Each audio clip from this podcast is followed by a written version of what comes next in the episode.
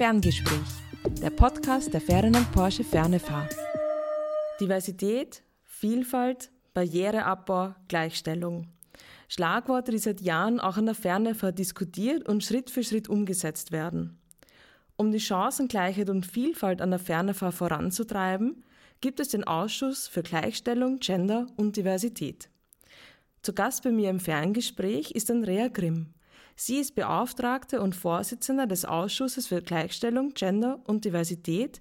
Sie ist Lehrgangsleitung und sie arbeitet auch im Department für Weiterbildung. Hallo Andrea und danke, dass du heute hier bist. Ja, ich danke auch dir und schön, dass ich da sein darf. Andrea, wie bist du an die Ferne gekommen? Wie war da dein Weg zu uns?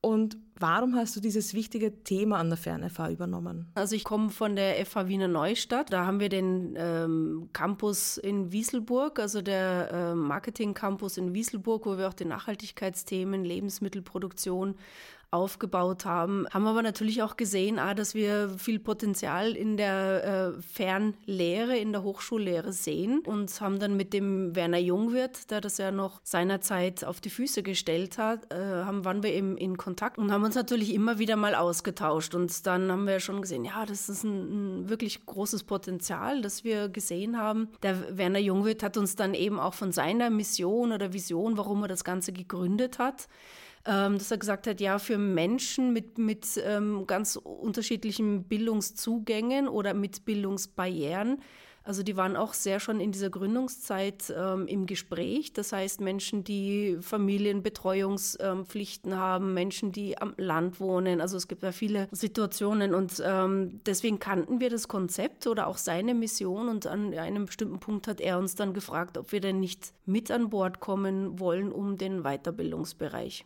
aufzubauen. Aber du siehst, das Thema Diversität haben wir schon auch immer gekannt von der, von der Stunde Null her. Und ich selber bin ja auch Expertin für Green Marketing und für die Nachhaltigkeitsökonomie. Und das ist auch etwas, wo wir sehr viel Experimentierwilligkeit sehen, wo viel ausprobiert wird, auch in andere Konzepte an, in, in, in, in dem Wirtschaftssystem umzusetzen, wo, wo es eben auch sehr viel um das positive Nutzen von der, sagen wir mal, kollaborativen ähm, Zugänge. Da gibt es ja so viele Möglichkeiten. Ich will mich jetzt gar nicht auf eins fixieren, aber das sieht man dort sehr gut und auch, wie es funktioniert und wie es nicht funktioniert. Also dazu habe ich auch so einen persönlichen Zugang. Und ja, wir haben dann eben mit dem Weiterbildungsbereich angefangen und im Sommersemester, ähm, also 2023, mich die Geschäftsführung hier im Haus dann gefragt, ob ich das gerne übernehmen möchte. Und ja, ich kenne natürlich auch die ganze Vorleistung von der Ingrid Wahl, die das aufgebaut hat hier im Haus. Also da war schon, das ist auch schon ein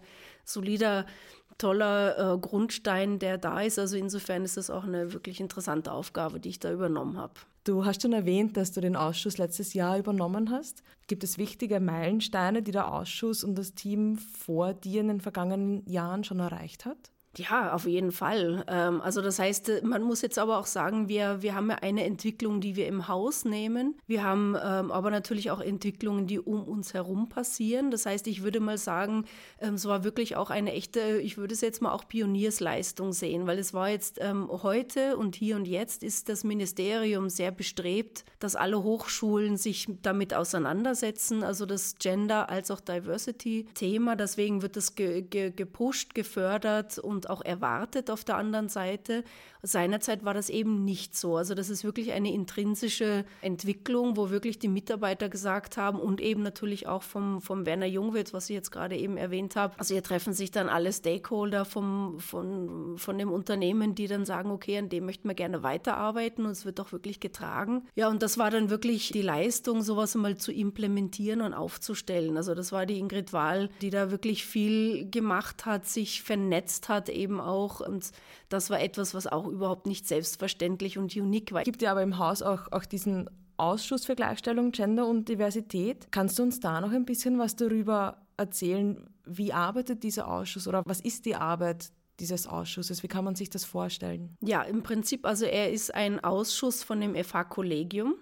Und das Kollegium ist ja eben auch sozusagen von allen Stakeholdergruppen beschickt, in Anführungsstrichen. Also damit meinen wir von den Studierendenvertretungen, die Lehrenden, die Mitarbeiter, also die Lehrerinnen sind die nebenberuflichen Mitarbeiter, ähm, Kollegiumsleitung, die Wissenschaftler, Studiengangsleiter, also sozusagen ein Profil, ein Mini-Profil von unseren allen Abteilungen, die es gibt, die sind dort vertreten. Und das ist ebenfalls der Fall für diesen Ausschuss, also der ist, arbeitet dem Kollegium zu für ein spezielles Thema, eben Gender und Diversity. Und wir sind eben gleich zusammengesetzt wie das Kollegium, also von den Studierenden, ich zähle jetzt nicht Normales auf, aber von den Studierenden bis zu den Studiengangsleiterinnen oder Forschungsvertreterinnen sind da alle drinnen. Hier ist es eben der Fall, dass wir uns mit Themen auseinandersetzen, Themen planen, die als nächstes ähm, kommen. Wir haben ja doch schon einiges, was wir immer umsetzen und in, in Bewegung haben. Es ist jetzt natürlich, kann immer mehr sein, keine Frage. Aber was das Interessante ist, ich bin ja auch in diesen ganzen Vernetzungstreffen aller Hochschulen in Österreich und sehe, ähm, dass das eigentlich eine Lösung ist, die wenige Hochschulen gehen und wo wir eigentlich auch an, ähm, ja, also mit überraschten Augen angesehen werden,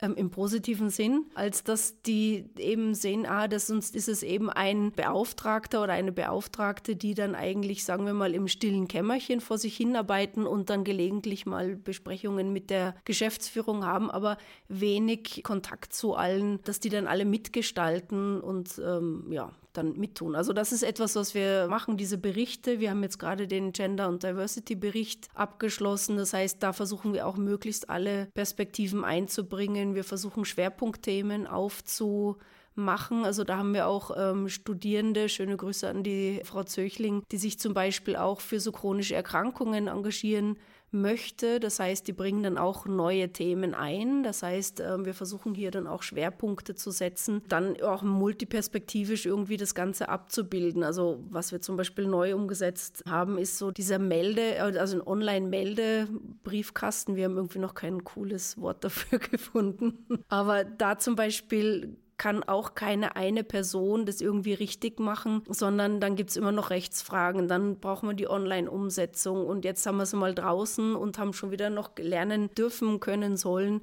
dass dann noch ein paar Aspekte fehlen. Also das ist so eine richtige Teamleistung. Und als das sehen wir uns eigentlich auch. Und ich denke mir mal, das ist eben auch eine Leistung, dass wir ja keine, kein einziger Mensch arbeitet explizit in diesem Haus an dem Thema. Ja, das Interessante ist eigentlich von, ähm, dass das eigentlich eine wirkliche ganz große große Teamleistung von der Stunde Null. Ich habe es ja jetzt schon am Eingang erzählt und auch getragen wird. Und das ist eigentlich das, was eigentlich als auch ähm, ja, spannend macht, da mitzuarbeiten und da, dass wir da einiges voranbringen. Also wir sind gerade in der Morgen ist die nächste Sitzung, wir sind gerade aktuell in der Planungsphase, was sind so unsere nächsten Schritte, weil wir hier mit dem Bericht so ein bisschen noch so ein paar Bausteine aufgeholt haben, die sozusagen für das Ministerium wichtig sind, also aber auch neue Entwicklungsschritte aufzeigen. Was ist in diesem Abschlussbericht ähm, herausgekommen? Wo steht die Ferne vor momentan? Naja, es hat ja sehr viele ähm, Perspektiven. Also dazu muss ich erst einmal eins ein bisschen ausholen. Das eine ist, dass wir die bisherige Berichterstattung, also das ist nicht der erste Bericht, ganz stark auf das Gender-Thema fokussiert hat. Und das ist etwas, was auch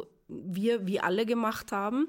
Und ich habe ja ganz kurz erzählt, dass das Ministerium eben jetzt Leitfäden herausgibt und eben auch eine breitere Sichtweise gehen möchte. Also zum Beispiel das Diversitätsthema zum Beispiel. Das haben wir eben auch in diesem Ausschuss. Früher war es immer ein, ein eher ein Gender im Wording äh, fokussierte Ausschuss und jetzt kommt eben verstärkt das Thema Diversität dazu, wo es eben auch darum geht, Menschen mit anderen Bildungsabschlüssen oder Bildungszugängen, wo es auch um, um ähm, Identitäten geht. Also es ist sehr, sehr breit breit das Ganze. Ja, ich, da, da gibt es jetzt so viele Themen, die mache ich jetzt gar nicht alle, alle auf, ganz, ganz grundsätzlich. Also das heißt, wir haben viele Perspektiven in dem Bericht jetzt neu abgebildet. Also das ist mal etwas, was der Bericht leistet. Aber das Interessante, wo wir stehen, was wir jetzt auch gelernt haben über den Bericht, weil das ist Monitoring, zeigt ja sehr häufig auch Dinge auf, die einen Vergleich zulassen oder dass man sagt, ja, okay, wie, wie stehen wir da? Also ich greife jetzt ein, ein Thema äh, heraus, gleich das Heikelste zuerst, nämlich die, das Gender Pay Gap ist ein ganz typisches Phänomen, also jetzt nicht nur an Hochschulen, sondern in ganz Österreich. Das wird, glaube ich, auch immer wieder in den Medien ähm, publiziert. Also österreichweit verdienen ja in allen Branchen fast überall Frauen sehr viel weniger als Männer. Auch wir haben dann diese Analyse gemacht, die hier durch, durch das Ministerium eingefordert ähm, wird, wo wir auch ähm, uns ähm, das überlegt haben, wie stellen wir das dar, in welchen Leistungsstufen, wie machen wir das Ganze. Und in den anderen Hochschulen. Ich habe mir natürlich viele Berichte angesehen, auch viele ähm, Diversitätsbeauftragte von anderen Hochschulen kennengelernt. Und es gibt eigentlich wenig Hochschulen, also ich kenne gar keine, die nicht das Gender Pay Gap tatsächlich auch haben. Also Frauen verdienen an Hochschulen auch weniger als Männer. Und das ist bei uns nicht der Fall. Also bei uns verdienen Frauen mehr als Männer um 2,6 Prozent. Und das nicht wegen ihrem Geschlecht, sondern das ist etwas, was damit zu tun hat, dass es ganz spezifische Zusatzausbildungen sind, Kompetenzen oder das hängt immer damit zusammen. Also können wir für uns als Hochschule und als Institution sagen, wir haben kein Gender Pay Gap. Das ist ein zweites Phänomen, das ist die Leaky Pipeline, das Ausdünnen der Frauen Anteile, ähm, in je höher die Positionen werden, also sprich die äh, vom Bachelorabschluss bis zur Professur. Also es wird immer so dargestellt, Bachelor, Master, wissenschaftlicher Mitarbeiter, Professur. Kann man sich als eine Pyramide vorstellen. Also typische Hochschulen haben natürlich einen höheren Frauenanteil in, in, in den Bachelor-Abschlüssen und bei den Professoren meistens einen Männerüberhang. Das ist so das Typische, deswegen des Pyramidenbilds, wo es eben dieses Ausdünnen ein schönes Bild ist. Und bei uns kann man fast sagen, wir haben eine umgekippte Pyramide, weil wir gerade bei den Professuren zum Beispiel 60 Prozent Frauenanteil haben. Das andere ist relativ ausgewogen, würde ich jetzt einmal sagen. Also das ist auch etwas, was äh, die Leaky Pipeline ein spezifisches Phänomen für die österreichische Hochschullandschaft, aber ich würde mal die deutschsprachige sagen. Und ja, das, das ist dann eigentlich ähm, auch etwas, was uns ganz besonders auszeichnet. Und ich denke mir mal jetzt meine persönliche Interpretation, es hat tatsächlich auch mit dieser Historie zu tun. Also ich gehe wieder zurück. Das heißt, dieser Gründungsgedanke von Anfang an der Hochschule, die sich eigentlich um diese Themen, wiewohl es gar nicht notwendig war, schon immer Gedanken gemacht hat. Also man sieht immer, da sind wir schon sehr gut und sehr ausgereift. Du hast vorhin auch die Diversität angesprochen im Bereich Bildungsweg und Bildungsabschlüsse und Barrieren im Bereich Bildung abbauen. Hast du da Infos, wie es da an der Fernfahrt zum Beispiel an Diversität unter den Studierenden aussieht? Hm, da habe ich jetzt nur eine Zahl. Wir sehen uns das schon an. Was sind jetzt die Zugänge, also die höchsten Abschlüsse, mit denen die Studierenden zu uns kommen, also sprich ins Bachelorstudium. Dazu gibt es schon Zahlen, wo auffällt, dass zum Beispiel den zweiten Bildungsweg, so würden wir jetzt mal alles zusammenfassen, die Matura im Nachgang ähm, sozusagen oder diese Qualifikation für die Hochschulreife, für den Hochschulzugang, das wird schon mehr von Männern als von Frauen genutzt. Was recht interessant ist, ist ganz grundsätzlich, also wir haben uns das alles ähm, angesehen, auch mit der FH-Landschaft in, in Österreich verglichen. Und da sehen wir schon auch, dass es ein österreichisches Phänomen ist. Also hierzu habe ich dann auch einige Studien ausgegraben, dass die Hochschulzugänge schon ganz stark von der, von der vorschulischen Wahl der, der, der, der Schule oder des Schultypuses abhängt. Also klassischerweise, ich greife jetzt mal die HTL, die technisch fokussiert ist. Und da kommen typischerweise viel mehr Männer raus, die dann eben in die Hochschule übergehen. Und wenn wir jetzt so diese Gesundheitsseiten, also es ist jetzt so wie das andere Extrem, das Thema Gesundheit, soziale Themen, also ich würde jetzt mal so Gender-Stereotype Ausbildungen und das ist in Österreich nach wie vor vorhanden. Und da sehen wir, das schlägt sich bei uns ebenfalls nieder. Was recht interessant ist, ist eigentlich dann, wenn die Studierenden bei uns weiter studieren, von Bachelor auf Master. Also wir sehen im Bachelor diese Ungleichgewichtung, sei es jetzt bei den Gesundheitsberufen oder Wirtschaftsinformatik, ja, wo bei dem einen Frauenüberhang, bei dem anderen ein Männerüberhang da ist. Also das resultiert noch aus dieser Schulform. Und wenn sie dann von, von Bachelor auf Master weitergehen, dann reduziert sich so dieses Ungleichgewicht sozusagen bei uns im Haus dann.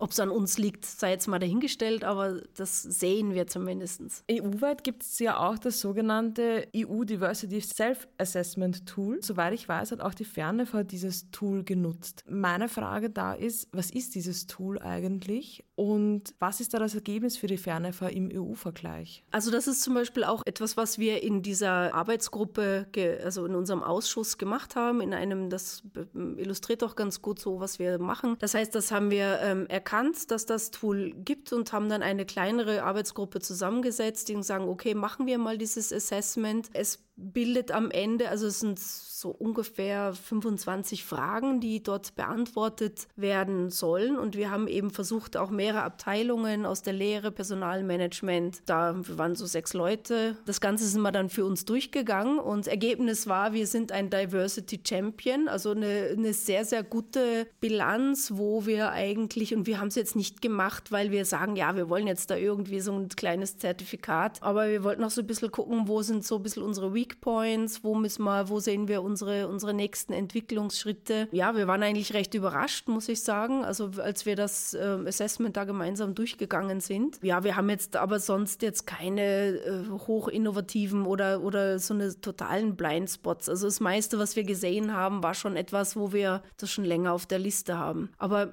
ein Vergleich, also es ist jetzt kein Benchmark. Wir sehen deswegen nichts, das zeigt es eben nicht. Man kriegt eine Punkteanzahl. Wir hatten irgendwie, keine Ahnung, 82, 83 Prozent erreicht. Aber du bekommst nicht die, das Benchmarking, wo stehen denn die anderen. Aber es soll auch nur mal so ein Erstorientierungstool. Also es ist jetzt kein Hochexpertentool, wo man da ganz genau irgendwo schon eine Tiefenbohrung machen kann. Die Ferne vernimmt ja auch immer wieder an, an Aktionstagen und an Aktionen teil. Und einer dieser letzten Aktionstage war der 3.12., wo das Purple Light Up stattgefunden hat. Der 3.12. ist der internationale Tag der Menschen mit Behinderung und dafür gibt es auch diese Purple Light Up Kampagne. Was steckt hinter dieser Kampagne? Ja, das ist eben auch ein, ein und dankenswerterweise ein großartiger Verein, würde ich mal sagen, die versuchen, Sichtbarkeit in Unternehmen zu manifestieren oder zu zeigen, zumindest an einem Tag, nämlich von jenen Menschen, die Behinderungen haben und da geht es ja immer darum, dass man, dass man versucht, hier auch so einen positivistischen Zugang zu bilden, wo man einfach sagt, ja, okay, das heißt, dass man nicht mehr sagt, ja, jetzt, wir haben da irgendwie jemanden Armen, der im Rollstuhl sitzt oder eine, eine andere chronische Krankheit zum Beispiel hat und beeinträchtigt ist, sondern man versucht hier irgendwie auch die Möglichkeiten zu feiern und die Möglichkeiten zu zeigen oder zumindest die Solidarität. Also gewünscht oder der Weg, das Ziel, die Vision ist natürlich, dass man hier versucht, irgendwie auch im Sinne der Diversität geht sozusagen, dass nicht alle Menschen gleich sind, sondern dass jeder einen Beitrag leistet und jetzt nicht nur ein Anhängsel ist. Also wir kommen ja aus dieser Historie, also ich kenne das jetzt noch so, wenn man sagt, okay, in den 90er Jahren waren das alles äh, so Themen, Menschen mit Behinderung in der Wirtschaft, das waren eher so diese, die Anhängsel und wir haben eigentlich erst so im Sportbereich durch diese Paralympics lernen dürfen, dass das Menschen mit Leistungsfähigkeit ähm, sind. Aber interessanterweise muss man das auch ähm, mit solchen Aktionstagen doch immer wieder vor den Vorhang holen und sagen, okay, das ist ein Thema und dem möchten wir uns widmen. Und das war eben auch in dem Ausschuss ein Thema, das wir uns vorgenommen haben und hier dann wieder ein kleineres Team in die Umsetzung gegangen ist. Warum entscheidet man sich als Unternehmen, bei solchen Kampagnen mitzunehmen? Was ist da die Motivation für das Unternehmen? Ja, weil man sagt, okay, dass da bei ganz bestimmten, ähm, das ist genauso wie das, ich habe schon gesagt, Internationaler Frauentag und ähm, das, das, das Thema Pride, sagt man schon, dass man sagt, okay, bei ganz bestimmten Themen möchten wir auch, nennen wir es jetzt mal Flagge zeigen. Ja, das würde ich mal sagen, dass man das dann so ein bisschen den Scheinwerferlicht da drauf ähm, legt. Es ist ja immer so ein bisschen im Nachhaltigkeitsbereich ist ja auch immer so dieses Greenwashing, ein, ein viel diskutiertes Thema. Das sind auch Dinge, mit denen man sich natürlich auseinandersetzen muss. Also das heißt, ja, darf man auch Themen, wenn man sagt, in unserem Alltagsumfeld ist es jetzt nicht, dass wir jetzt jeden Tag und in jeder Sitzung sozusagen uns mit diesen Themen auseinandersetzen, aber ich denke mir mal, dass es irgendwie auch etwas ist, dass jeder ein, und das war die Hauptmotivation, dass wir auch ein Thema verstärken können, weil wir haben ja auch ein Netzwerk, also Menschen, die sich das hier anhören, die Social-Media-Kanäle lesen und das, das ist uns eigentlich das, was uns auch wichtig war, dass man sagt, dass wir wollen das Thema auch verstärken und weitertragen. Ich sehe auch jetzt ganz persönlich Hochschulen, in einer ganz spezifischen, ich meine, das ist auch so alt, alt, altsprachlich, aber immer dieser, diese, dieser Bildungsauftrag in die Gesellschaft, dass man auch Themen transportiert. Also wo es jetzt weniger um uns als Hochschule geht, aber eben, dass man sagt, okay, gewisse Themen sollte man eigentlich auch in einer Gesellschaft mittragen, mitkommunizieren und den Weg mitgehen. Und ich denke mir mal, dass das auch eine wichtige Aufgabe als Hochschule ist. Das ist auch schon vorher erwähnt, als Unternehmen passiert ja eigentlich oft auch, oder es kann passieren, leider, wenn man an solchen Kampagnen und Aktionstagen teilnehmen, dass einem dann Greenwashing, Pinkwashing, jegliches Washing vorgeworfen mhm. wird. Hast du da Tipps vielleicht, wie man das als Unternehmen schafft, authentisch an diesen Aktionstagen teilzunehmen, ohne einen Washing-Vorwurf zu bekommen? Oh, Schweres Thema. Ich bin gerade dabei, Greenwashing aufzuarbeiten, auch in einer Publikation. Deswegen, ähm, ja, da bin ich immer mit dieser Komplexitätsklatsche ähm, dann irgendwie immer ein bisschen behaftet. Aber ganz grob gesagt, authentisch ist man ja dann, also als Unternehmen oder als Person, wenn Handeln und Tun zusammen, also korrelieren und zusammen ähm, gehen. Das heißt, da entsteht keine Lücke. Also diese Do- und Say-Spreizung ergibt ja meistens eine Lücke, also jetzt ganz pl äh, plakativ gesagt. Und wenn man jetzt zum Beispiel nur sagt, also ich handle gar nicht danach, ich sage nur, ich bin grün, ich bin pink oder ich bin für, für ein Thema oder das Rainbow-Thema. Und das Handeln ist dann natürlich nicht implementiert in dem Unternehmen, dann haben wir Washing. Also das heißt, wir reden von etwas, was keine Substanz im eigenen Unternehmen ähm, hat oder in der eigenen Institution. Also nur um mal diesen Wrap-up zu machen, was es dieses Washing auf sich hat. Und ja, als Tipp ist es natürlich eben so, dass man sagt, wenn man ähm, versucht zumindest, dass man dann auch über die eigene Motivation spricht, weil irgendwann greift man mal ein neues Thema auf und ich habe vielleicht keine Substanz, weil dann ist es ja, könnte es ja sein, dass die Unternehmen alle den Kopf in den Sand stecken und sagen, wir können hier gar nichts mehr machen. Das ist dann die andere äh, Kehrseite davon, wir können ja gar nichts mehr machen, oh Gott, wir kriegen diese ganzen Vorwürfe. Also viele Unternehmen machen sich durchaus viele Gedanken darüber, können wir das überhaupt? Und ich denke mir mal, auch wenn man ein neues Thema, das halte ich auch als sehr wichtig, dass man sich auch verbreitet in der Themenvielfalt und sonst könnte man ja nichts Neues machen. Wenn man es eben ein neues Thema angeht und noch keine starke Verwurzelung hat, dann denke ich mir, ist es eben ganz wichtig, gerade was wir hier auch gerade machen, drüber zu sprechen, die Motivationen, das jetzt nicht nur sozusagen äh, zu, also die Motivationen auszuformulieren, zu sagen, warum macht man das, warum ist uns das Ganze wichtig. Das haben wir versucht auch mit dieser Social Media Kampagne darzustellen, dass wir sagen, okay, es gibt unterschiedliche Perspektiven im Haus, unterschiedliche Zugänge zu dem Thema. Ja, und das ist eigentlich der, der wichtigste wichtigste Tipp, dass man das dann nicht nur einfach macht und gar nichts dazu sagt, sondern vielleicht auch einfach erklärt, warum es einem wichtig ist und warum wir das jetzt machen. Dann ist es meistens so, dass dann viele, die schon genauer sich mit dem, mit der Brand, mit dem Unternehmen auseinandersetzt, dann schon auch sozusagen dieses Verständnis dafür haben und nicht auf die Idee kommen, das, ach, die machen das jetzt nur, um irgendwie abzufischen, Image auf Polierung zu betreiben. Das sind ja dann die impliziten Vorwürfe, die dann sich bei den Hörern oder Lesern dann festsetzen. In welchem Bereich ist deiner Meinung nach noch ein großes Umdenken im Bereich der Gleichstellung, Gender und Diversität nötig? Ja, jetzt so ad hoc, also da fallen mir natürlich jetzt auch ähm, ähm, einige Dinge an. Also so jetzt, ich habe ja schon über diesen Gleichstellungsbericht gesprochen und wir haben jetzt in diese Erarbeitung, den habe ich jetzt zusammengeschrieben, aber viele Gespräche mit vielen Abteilungen geführt und da hat uns schon auch der Weg in, auf, auf, auf ein Thema uns das gebracht. Deswegen ist so ein Monitoring, so ein Reflektieren auch wirklich ein wichtiges Tool, nämlich dass wir uns noch intensiver mit dem Thema Web Accessibility auseinandersetzen müssen. Also das ist natürlich jetzt nicht brand new, ganz generell und auch nicht im Haus, aber es ist ja auch immer das eine ist, was wir wissen und das andere ist, was können wir tatsächlich auch umsetzen, schrittweise. Und da wird sehr viel natürlich gemacht. Und wir haben aber gesehen, dass wir hier in diesem Bereich noch sehr viel mehr machen müssen. Einerseits wollen und das Müssen kommt auch ein bisschen daher, dass wir auch hier von externen kommen neue Vorgaben für die, für die Webseiten. Und das heißt, alles, was man sich schon erarbeitet äh, hat und gedacht haben, jetzt ist zum Jubeln toll, wir haben irgendwie unsere PDFs verbessert und dieses und jenes, die Studien und also sehr viele Verbesserungen vorgenommen, kommt nichtsdestotrotz sehr viel auf uns zu wo ähm, auch viel gefordert werden wird. Und hier sehen wir schon noch auch sehr noch einiges zu tun, was auch so eine Gemeinschaftsleistung vom Haus ist, wo keine eine Person in der Kammer sitzen kann und das für sich alleine geregelt kriegt. Deswegen ist es auch eine Herausforderung immer. Viele Schnittstellen mit vielen äh, Beteiligten, viele Gespräche und viele Entscheidungen. Wie soll das weitergehen? Also das heißt, wir haben mal so eine Taskforce angefangen, die sich mal nur mit dem Thema Web Accessibility auseinandersetzen wird. Also in einigen Abteilungen Entwicklungen. Also beim E-Learning ist das natürlich schon viel, viel länger in Bearbeitung, würde ich mal sagen. Aber hier müssen wir irgendwie auch noch viel, viel machen. Also das ist irgendwie so ein bisschen auch so ein, so ein Fokuspunkt, mit dem wir uns beschäftigen. Und im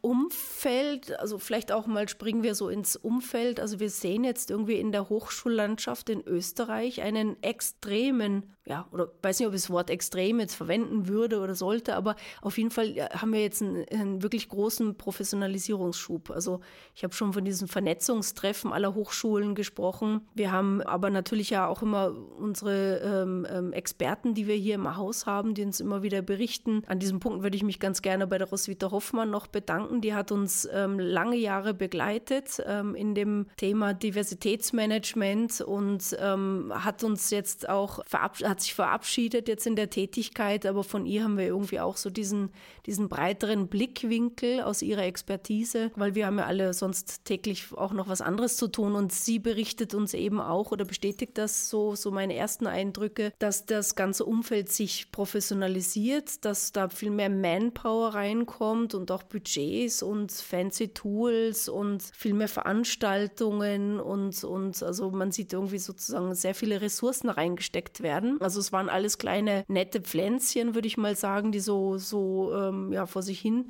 gewachsen sind. Und das ist auch etwas, wo wir natürlich irgendwie sehen, dass das auch eine Herausforderung für uns sein wird. Ja, dass wir, dass wir uns parallel mit dem, mit, mit dem Sektor mitentwickeln. Also das denke ich mir mal, das ist eine ganz, ganz wichtige Sache, die uns noch beschäftigen wird. Einen Punkt, den wir gerne, sagen wir mal, geordnet dazu angehen würden, ist das Thema Gender Diversity in der Forschung. Das heißt, einerseits ist auch etwas, was wir abbilden sollen und ähm, da wird auch einiges gemacht. Also immer in Gesprächen merkt man, dass, ach, das passiert schon da und da und da, aber wir haben es noch nicht systematisch abgebildet. Das heißt, das möchten wir auch ganz gerne so im nächsten Schritt gehen, dass wir sagen, okay, das möchten wir ganz ein bisschen ähm, systematischer abbilden und schauen, ob wir da nicht auch in unseren Forschungsagenten einiges mitnehmen ähm, können. Diversität und Vielfalt ist ja immer auch so ein Thema, das schwierig ist, verständlich zu machen, was das eigentlich heißt. Ich weiß, dass du da irrsinnig viel in, in Lehrveranstaltungen auch dazu machst oder in Workshops auch dazu machst.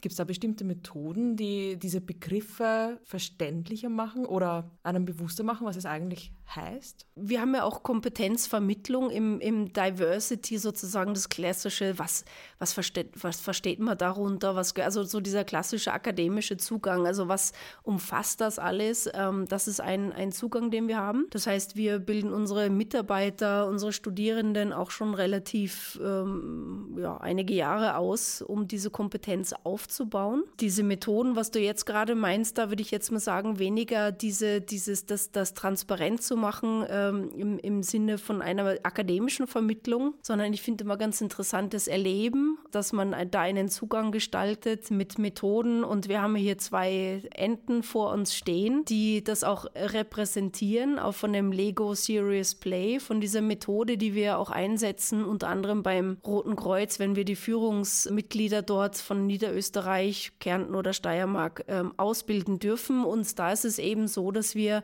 hier auch einen, einen Zugang gestalten, sagen wir es mal so, in Form eines Workshops, wo wir sagen, ja, okay, Diversität, und das ist so meine ganz persönliche Wahrnehmung, ist immer so, das ist auch etwas so, ja, wer das noch nicht so eingearbeitet ist, ist das immer irgendwas, ja, so irgendwas Schwieriges, was man implementieren muss, sagen wir mal so. Wenn man nichts weiß, dann muss was Schwieriges sein. Und uns geht es eigentlich jetzt hier darum, auch in solchen Workshops erlebbar zu machen in der Weiterbildung, ähm, dass man es irgendwie auch als positiv sehen kann und benennen kann. Also diverse Teams leisten und dazu gibt es jetzt natürlich auch ex äh, Tonnen an ähm, akademischen Studien, die das belegen, dass divers gestrickte Teams viel leistungsfähiger sind, also im Bereich Innovation. Sie sind schneller, sie sind passgenauer, als wenn jetzt zum Beispiel nur Ingenieure zusammensitzen und irgendein Ding entwickeln, ist das meistens äh, relativ hoch, die Wahrscheinlichkeit, dass es ein Marktflop ist, als wenn auch hier Teams zusammensitzen aus dem Finanzbereich, aus dem Design, aus dem Marketing und so weiter. Also äh, unterschiedliche Abteilungen, aber Diversität kann zum Beispiel auch von den Typen, also von den Persönlichkeitstypen gemeint sein. Und da ist es eben so, dass man auch sagt, ja, okay, es gibt so diese introvertierten Menschen, es gibt aber welche, die unheimlich gute soziale Kompetenzen haben, die anderen sind eher die mit den innovativen Ideen, der andere ist eher der Umsetzer und die sind sehr häufig auch diametral in ihrer Persönlichkeitsstruktur, wo man nicht gleich den Zugang hat und wir Menschen tendieren ja zu Grüppchenbildungen und suchen uns eigentlich immer die gleichen aus, also die so ähnlich wie ich sind. Und das ist eigentlich immer schlechte Teambildung. Diese Workshops, ähm, wo wir eben mit ähm, Lego Serious Play mit der Methode, das nennt sich eben What the Duck, also was zur Ente. Eine Eingangsübung eigentlich diese ist, dass ähm, die Teilnehmer eine Ente bauen, nur mit sechs Bausteinchen von Lego. Das ist deswegen praktisch, weil es fast jeder mal gespielt hat. Da muss man nicht erk erklären, wie die Dinger da zusammengesteckt werden. Und das zeigt dann eigentlich sehr schön, auch wenn es nur sechs Teile sind, dass dann am Ende, auch wenn man den Workshop mit 50, mit 100 Menschen macht, ganz wenig gleiche Enten gibt gibt. Und manche sind ein bisschen abstrakter, Manche sind sehr detailgetreu mit Füßchen, mit Flügelchen, mit dem Schnabel und andere sind dann eben sozusagen eine äh, abstrakte Interpretation. Darum geht es eigentlich gar nicht. Wer hat jetzt die beste oder schickste Ente gemacht, sondern interessant ist mal, dass jeder eine andere gemacht hat. Und dann folgen die nächsten Übungen, wo man sich damit auseinandersetzt und dann sagt, ja, okay, warum kann das eigentlich so sein? Wer baut eigentlich welchen Ententypus zum Beispiel? Also ähm, was kann die Persönlichkeitsstruktur da daran Teile, andere bauen einfach schnell, schnell irgendwas. Hauptsache ich habe es fertig, aber da sieht man schon sozusagen Hauptsache fertig werden und in diesem Erzählen oder über das, warum habe ich das eigentlich so gemacht. Das heißt, ich habe zu wenig Zeit im Tun, um darüber nachzudenken. Dann erzähle ich dann sozusagen meinen Teammitgliedern, ähm, warum ich das jetzt so gemacht habe. Und so hat man auch eigentlich einen schönen Zugang, wie man sich erstens kennenlernt und dann auch schätzen lernt. Und dann machen wir die Brücke zu den Typen in, in Teams, wie man sich zusammenstellt und dass man eben nicht zu, zu den immer gleichen tendieren sollte. Also wir versuchen dann ein einfaches Modell jetzt mit vier unterschiedlichen Typen, also ein Innovator, ein Generator, jemand, der Konzepte macht und ein Umsetzertypus, dass die alle in einem Team vertreten sein sollen. Dieses Lego geht dann ebenso auch noch weiter, dass am Ende eine Teamvision oder eine Teamkultur gebaut wird, wo auch jeder seinen Beitrag bringt, als wenn immer ein, ich sage jetzt mal, ein, ein, ein Silberrücken oder sowas in einem Team dann sich da ans, ans, ans Flipchart stellt und dann irgendein Bild hinmalt und die anderen nicken das nur ab. Hier muss jeder sich einbringen und ich glaube, das ist eine wichtige Leistung, auch für das Diversitätsmanagement, weil das ist etwas, was in unserer Wirtschaft was ich in fast allen Unternehmen äh, beobachte, dass natürlich da immer die durchsetzungsstarken Führungspersonen immer durchsetzen und viele Leute auch durch den Rost fallen. Und das funktioniert aber, glaube ich, jetzt ganz persönlich in der ich nenne es jetzt mal New Economy, New Work, funktioniert das aber nicht mehr. Wir werden alle Kreativköpfe brauchen, weil alles, was Standardarbeit ist, das können wir alles an KI, an Maschinen auslagern, aber eben das nicht. Ich glaube, dass wir diese Kultivierung von Kreativleistung, das Schätzen des Gegenübers und das ist wirklich eine, eine Kultivierungsarbeit, würde ich jetzt meinen, weil wenn wir uns darüber keine Gedanken machen, picken wir uns immer unser Best Friend und dann gibt es immer richtig Zoff in den Projekten und das ist echt echte Kultivierungsarbeit, die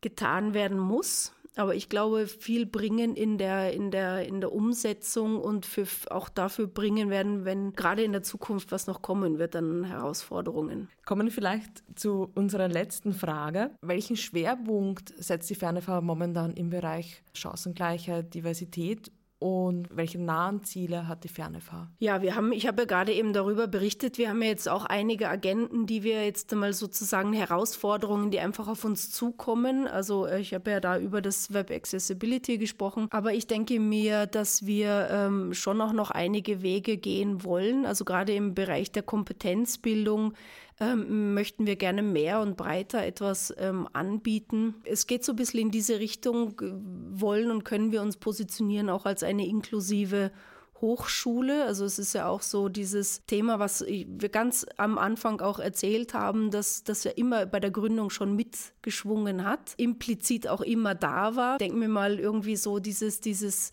schon wirklich, äh, ich würde es jetzt mal auch DNA unserer, unseres Unternehmens ähm, bezeichnen. Ähm, und da geht es eben darum, dass wir, dass wir hier auch so das auch äh, mehr vor den Vorhang holen, dieses ähm, Thema. Also alle Mitarbeiter beschäftigen sich damit. Das ist nichts, was jetzt ähm, keinen jetzt besonders neu, aber ich glaube, das ist auch noch nicht so viel in unserer ähm, Kommunikation bei unseren externen Stakeholdern angekommen ist oder man durchaus da auch mehr machen kann. Also so dieses ganze Thema Kommunikation ist etwas, was wir uns jetzt mal vorgenommen haben. Auf unserer Webseite müssen wir, müssen wir das mal so ein bisschen auch ein bisschen breiter darstellen. Also da sehen wir jetzt so unseren Blindspot den wir gerne anpacken möchten. Vielen, vielen Dank für das Gespräch. Ich fand es wirklich sehr informativ und interessant. Hat mich wirklich sehr gefreut, dass du da warst heute zum Gespräch. Danke. Ja, schön, dass ich da sein durfte. Danke auch.